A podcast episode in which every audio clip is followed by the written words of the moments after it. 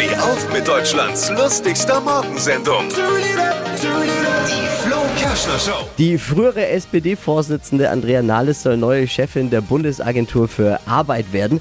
Äh, Da können Sie dann zuerst mal neue Jobs für ehemalige Gesundheits- oder Verkehrsminister suchen. Wäre doch ein erster Job. Andrea Nahles, neue Chefin der Bundesagentur für Arbeit. Äh, ab sofort werden die Arbeitslosenzahlen künftig äh, vielleicht vorgesungen. Da da di da da da da da da da da da. Ja, genau. Ich mach mir die Welt wieder wieder wie sie mir gefällt. Das wird was. Mehr aktuelle Gags von Flo Kerschner jetzt neu im Alle Gags der Show in einem Podcast. Podcast Flo's Gags des Tages. Klick jetzt hitradio n1.de. Die heutige Episode wurde präsentiert von der Praxis Manuel Debus, eurem Spezialisten für operationsfreie und ursachenauflösende Schmerztherapie. Mehr unter osteopraktik.com.